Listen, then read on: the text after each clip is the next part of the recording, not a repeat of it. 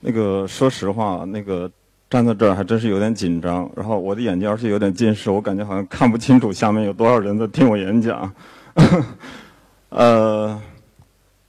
呃，我我昨天在想，其实我觉得站在今天这个日子，我觉得显得非常好。那个，我觉得就是，我觉得好像过几天大家都知道，二零一四年就要结束了。呃，我觉得大家今天很像一家人。我觉得这个，我我特别觉得这个论坛它应该是很像一个。就是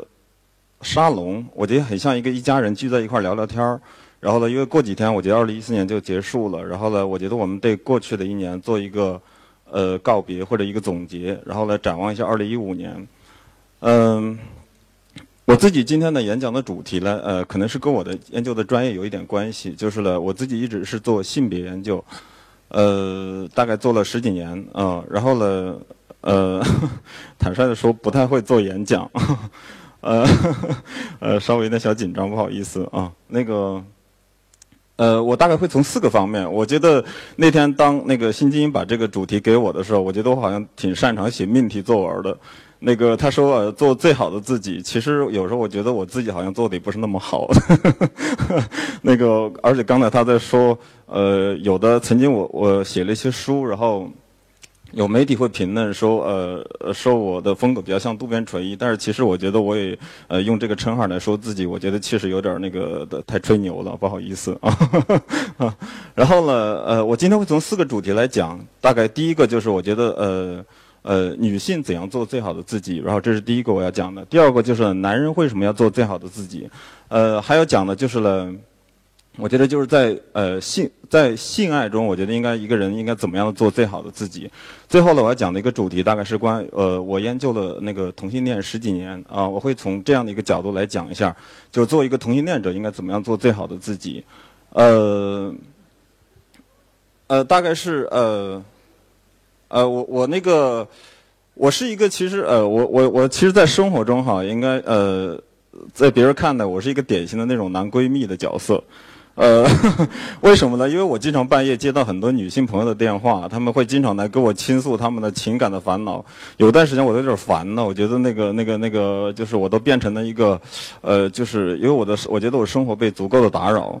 嗯，但是确实在这个过程中，我发现就是呃，有很多很多的女性，就是我发现今天，比如说很多人会说，呃，今天的呃剩女问题啊，会提到为什么现在，比如说大家知不知道知知不知道有这么一个数据？呃，九九年中国的离婚率大概是一百二十万，然后到了去年，大概是这个离婚率已经到了二百五十万以上了啊！就这十几年呢，呃，很多人都会感受到这个情感问题变得越来越复杂，而那个呃动荡。我觉得啊，呃，我的感觉就是了，呃，呃，我的感觉就是这个呃，我觉得很多时候，很多时候很多女性，比如我遇到的很多女性，她来跟我来做咨询或者求助的时候，她们会提很这样的一些问题啊，第一。呃呃，就是呃，就是为什么我觉得我自己挺好的？比如说，我有很好的收入，然后我呃长得也非常好，然后呢，比如我周围有很多导演，我呃因为我自己做媒体，很多主编，有很多摄影师，有很多非常好的一些这样的一些在外人看来非常成功而优秀的一些女朋友，就是呢，但是一直就是嫁不出去，找不到人，然后他们就会非常苦恼困惑，呃。我后来我觉得就就是在这个过程中就就是了呃认识的人很多了以后呢，我的一个感受就是了，呃，我觉得今天女性的这个处境跟环境跟以前有点不太一样啊，呃，以前可能我觉得呃，比如说在很早的时候，我觉得可能是没有选择的，那个时候可能呃，当一个女性就是她，比如她到了一个该结婚的年龄的时候，她觉得她自己不太能挑。呃，我觉得现在就是了，正像《新周刊》曾经做过一篇文章，叫《他世纪》。我觉得今天的女孩子就是了，她觉得自己我有很多的这个，呃，比如说我有能力了啊，我就有足够的我的女性意识的苏醒了，所以我需要去找一个我最喜欢的、我最有感觉的人。然后在这个时候呢，我觉得我的一个感觉就是了，呃，今天的男性跟女性的这样的一个，呃，我觉得今天男性跟女性的这样的一个，呃，我觉得有点儿。它的这个跨度，我觉得它之间的这种力量的平衡正在出现一种微妙的偏差。这个偏差就是了，我觉得，呃，你比如说，我曾经做过一个男性沙龙，呃，有段时间我在做一个男人成长沙龙，包括做那个女性的读书会，哎，我会发现，呃，就是来的大部分都是女性，而且做男人成长沙龙的时候，我当时也想，那肯定今天来的沙龙一般的大部分可能是男人呢。啊，我们觉得要在一块儿看看男性电影呢，呃，探讨一下男人，比如说男人的亲子关系啊，啊，男人男人跟父亲的关系，各种各样的主题。但是会发现来的还是更多是女性，而这个时候我就会发现，嘿，男人都在干嘛去了？啊，我的一个感觉就是好像就是，可能他在高尔夫球场啊，他在酒桌上。男人可能在呃在，但是男人对自己的内心的关注不是很够。然后这个时候我就发现，他们跟女性的紧那个关系越变得越来越紧张的。这个我觉得紧张可能就是，比如很多女性她就会觉得，呃，她在跟男人的亲密关系，她有一堵墙，一堵墙。很多时候都会发现，你在越走的这个过程中呢，就是你会你触摸不到男人的一个内心。我觉得这个时候男人内心很可能是因为他在呃在这样的一个。男性的文化里，他会把自己就是了束缚的非常深。呃，海蒂的这个呃男人报告里，他也提到这样的一个观点，就说了很多男人就是了，比如说在成长的过程中，他跟父的他跟那父亲的关系都会比较紧张。呃，比如说男人很多男人不太会表达自己的这种呃那种呃就是这种切这种他的这种感情。我觉得这个时候呢，呃，我我我给我的一个感感受呢，就是了。呃，我觉得男人现在也是需要成长的啊，呃，就是呃，而且还有一个就是呢，呃，我刚才提到的就是呃，比如回到我刚才那个主题，就是很多女性她呃觉得。呃，就是他会找不到他的这样的一个呃，就是呃最佳的一个恋人的时候呢，他有时候会妥协自己。很多女性今天，她就会觉得她会焦虑，她她的焦虑就是呢，难道是不是我不够好？呃呃，是不是我要去改变我自己去适应一个对呃对方？呃，做一些很多的妥协。然后这个时候，她会。往往在这样的一个过程中，他会出现更多的这种就是对自己的这种否定，而这种否定会带来更多的焦虑，跟对他的更多的这种就是呢，呃，就是不认可。呃，那我的我的一个感受来看呢，就是这么多年呢，我的一个感受来看呢，就是我觉得一个人只有做最好的自己，其实他反倒才能赢得真正的爱情。呃，因为我觉得。其实，在爱情里，我觉得有一种神秘的气场。这个神秘的气场就说了，就是你的频率是什么，我觉得要散发出来。这个散发出来的以后，如果你改变你的频率的气场，我觉得有时候不一定能找到真正的跟你相知相，就是那个相相理解的一个人。我觉得就是有时候你改变了自己的以后，你会发现可能会获得的这个关系表面上是和谐的，但是我觉得它在本质内在里，我觉得它是一个呃，是一个呃，我觉得是一个。它不是那么基础、那么牢靠的，甚至不是那么坚固的，呃，因为你在改变你自己，你不是你真实的自己啊，呃呃，这是说到对于女性的一个感受。那我觉得，呃，对今天的男性来说，也面临很多问题了。我觉得男性怎么样做更好的自己？呃，比如呃，我的一个呃，就是就就是就是，我觉得有时候呃。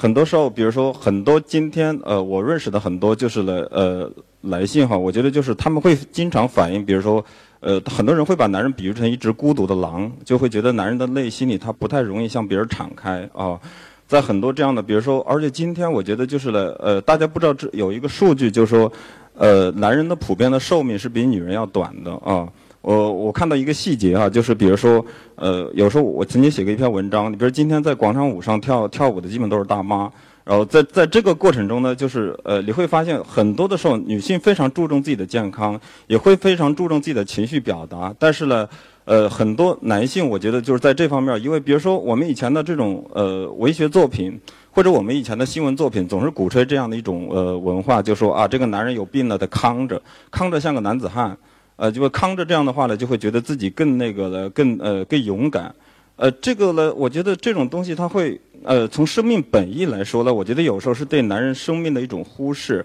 呃，所以就会发现很多啊，一个男人为了什么什么就就是倒在工作岗位上，啊，就这种论点呢，其实我我个人觉得，其实呢，呃，是我当时做男人解放呃小组的时候，我的一个呃，我不是很赞成的啊。呃，很多我我以前做男人解放的呃这个。小组的时候，很多人问他说：“什么叫呃男性解放？”他会觉得你们男人已经很强大了，为什么还要解放？然后我的我的对他的定义就是呢，男人解放并不是说呃我们要去呃比如说去呃统治女人，或者是去那个压迫女人。男人解放的意义就是呢，男人要多回到内心里来，要回到你的情感上来。呃，我觉得就是以前的男性的这种传统的男性文化里呢，就是很容易把男性就是来塑造成一个。钢铁的，我觉得是一个冷酷的，是一个很粗硬的人。那我觉得男性其实他应该今天回到人性，回到本，回到他的情感状态上来啊。呃，呃，就是呃，包括我这几年也做了很多关于呃性学的研究啊，我自己出了大概呃几本呃性的书，大家都可以在当当上能可以搜到。呃，我觉得这呃，我的一个看到的一个数据就是这几年就是了，比如说呃，男性阳痿的这个比例，其实它现在已经是在，已经都出现在八五后跟九零后的身上的啊。呃，所以我那天呃，就是刚才那个古典他上来的时候跟我说了一篇文章，其实呃，说了我写了一篇文章的这个题目。我觉得之所以这样呢，呃。呃，其实真的是我，我们后来发现就是了，很多时候男性出现的这种问题，包括我刚才提到的女性也会出现的很多。比如说女性，大家会知道，在性里面最大的一个问题，很多时候，呃，很常见的一个问题就是呃性呃性的这种就是了呃冷淡，或者他对自己的性的这种就是了感受的忽视。呃，就是我的我的研究来看，就是了，很多时候这个也是因为就跟今天的主题非常符合，就是因为不会做自己。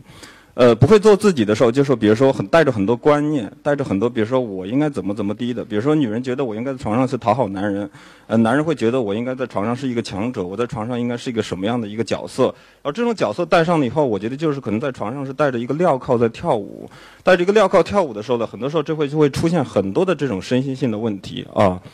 呃，刚才好像震了一下，提示我的时间 好像不多了啊。然后呢，呃，就是我还有一个主题，就是呢，我大概做了十几年的同性恋的研究工作。呃，这 PPT 可能要调快一点了啊。那个就是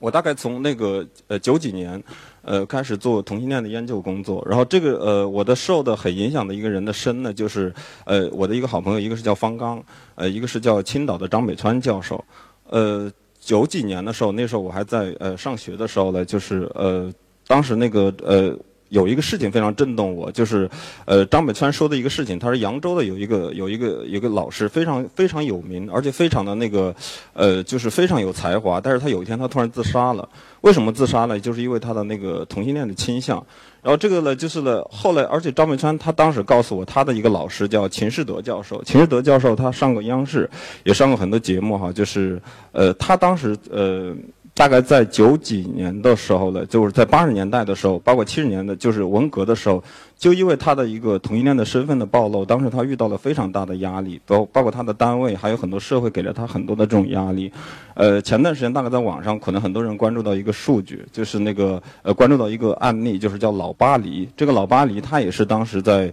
呃，他属他的这种人生经历，就是典型的从中国的这个呃，比如说从呃，可能在呃解放战争之前一直到今天的这样的一个过程。呃，就是他的遭遇，我觉得特别典型的代表那一代同性恋的遭遇。比如他在文革的时候坐过三次牢，就是因为他同性恋的这种呃性倾向的问题。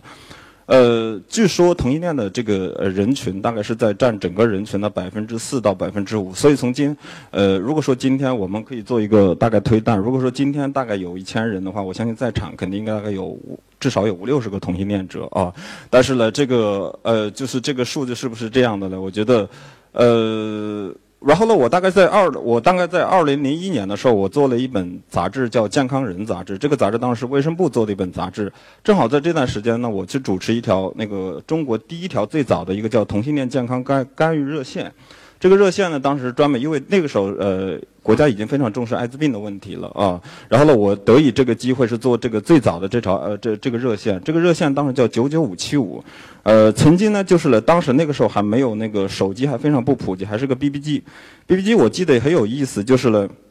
有一天好像是《希望》杂志，大概是九九八年的时候，当时广州有一本杂志叫《希望》。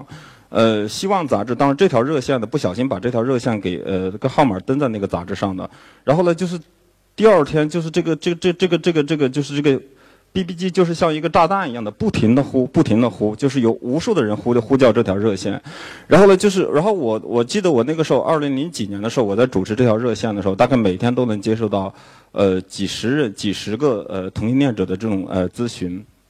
然后那个时候，我的一个感受就是，他们讲述他们各种各样的故事，这个故事就是给了我非常多的触动。比如有很多是在小城市，有很多在中国的二三线城市。我觉得他们的遭遇，比如很多人可能是因为他同样的身份，他必须要去结婚；有的人可能是因为他受到这种单位工作的压力，各种各样的都有啊。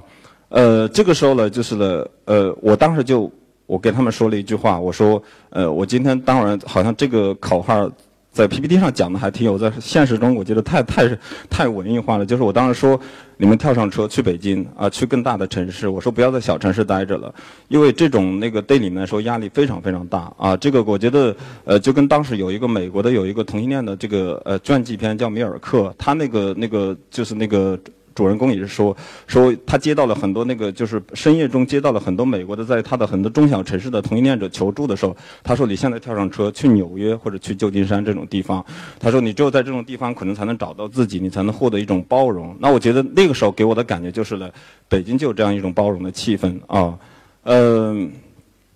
但是今天来看呢，其实我们在十几年前那时候开始做同性恋工作的时候，那个时候的社会的气氛是非常的紧张而压抑的。比如说，呃，我们去呃去在一些，比如说在在有一个，我记得在有一个酒吧，我们去这个就去做一个这种就是的工作的时候哈，就是呃就是就是就是那个时候会受到了很多政府的压力，各种各样的，就是了就是今天来看呢，就是我觉得这种呃。今天来看，社会已经发生了翻天覆地的变化了。大家知道，包括就是呢，这十几年过去，我觉得中国整个对同性恋这种氛围的接纳跟宽容度，包括包括大家知道，前段时间李银河都已经就是呃，他都在网上说他的这个身份的时候，我觉得我一看到网上的评论，就突然有呃，就是。就是我觉得这在十年不可想象，所以我当时写了一篇文章，网上可以搜到。我说今天没有火烧李银河，真是要为我们的社会点赞。我觉得李银河如果生活在文革的时候，我觉得他可能是非常大的一个麻烦哦。呃，所以我觉得真今天来说，真的是社会变得非常好了啊。呃，我不太会，呃，我觉得不太会，不太，而且加上昨天也非常非常非常的忙，昨天又大概是很很很晚才回到北京，然后呢。呃，我觉得今天也没有特别的准备好，呃，呃，也不太会做一个就是非常有意思的一个演讲。呃，我的我的，但是我知道我的呃心是非常的想想跟大家说一些非常我想给大家传达的东西。我想传达的就是呢，我觉得最后总结为第一就是呢，我觉得今天呃一个观点就是今天的女性，我觉得很多时候她会觉得自己的情感呃。呃，有很大的问题，找不到自己所爱的人，或者找不到在情感上出现很多的困惑。我觉得还是要提倡做自己啊。我觉得今天的男性呢，也面临很多的压力。比如说，我说到我曾经我在这个 PPT 讲到一个案例，就是日本的男人在退休之后都会出成为一个失落的一代，因为他们所有的一切，他的自己都建立在他的工作跟他的功名上，建立在名利场上。所以，当一旦退休了，没有这个外壳的时候，他就会变得非常失落。那我觉得今天的男人可能要思考，就是我们的生命的意义是什么？呃，我觉得就是了。还有就是我们的亲密关系，我觉得很多人的亲密关系也出现了很多的问题跟障碍。我觉得也很大的一个问题，就是因为没有你做好自己。呃，那我觉得今天还有就是了，呃，社会的少数人群，就是比如说，呃，我觉得从李银河或者从这样的很多的事情来看，我觉得，呃，我特别喜欢就是，呃，我崇拜的偶像，比如说特蕾莎、嬷嬷，或者就很多这种社会活动家。呃，我的一个感觉就是了，就是。一个人其实为自己的权利去奋斗，我觉得是天经地义的。但是如果一个人有时候去为别人的权利去奋斗，我觉得是非常非常难得的一件事情。而且我当时做很多这个同性恋研究的时候，我发现一个很有意思、很有意思的一个现象，就是很多人就是呢，他根本就从来不去关心这个群体，就是他他觉得这个群体跟我自己非常遥远。呃，我记得王小波写过一篇文章，他就好像一个人一个汽车对路上一个无视的青蛙一样的，就是，呃，我觉得很多人就是他会觉得这个事情跟我非常遥远，所以不太想去关心，而且呢，就是呃，就是呃，是对别，就我觉得是对别人的这个权利一种漠视，呃，但是我觉得如果呃，其实是。其实回头来看，其实社会中很多时候，很多时候，每一个人可能在某种角度，你都是社会的少数人群，你可能都是一个，呃，都是一个需要去去别人去帮助的一个对象啊。呃，我后面还有一个，呃，就是我我我写了一句话，就是呢，如果你不恐惧，就是你如果你不恐惧，你准备做什么？就是。呃，很多时候我觉得，很多时候我们的内心里有很多恐惧，面对这面对这个社会跟世界，呃，你有这些恐惧的时候，所以你常常会不知道自己应该干什么，甚至你就是可能就是你呃忘记了自己是什么，所以我觉得这个就是有时候我们去不要恐惧啊。你要去面对，就是你面对生活中的很多很多的问题。就是我喜欢的一本书是富兰克尔写的，就是《生命的意义》，就是活出生命的意义。就是呢，就是它里面在讲的这样的一个观点，就说呢，呃，就是社会不会替你，就是呢，呃，社会不会替你负责，他人也不会替你自己的生命负责。我觉得替你自己生命负责的只有你自己。所以呢，呃。呃，我认识的很多这些呃，就是的这些我做的这几年，包括我看到的活得很快乐的或者活得很成功的人，都是在做自己的人，而且很多时候他都呃都是对自己有很多的这种接纳跟认可，呃，好唠唠叨叨讲这么多，好，谢谢大家。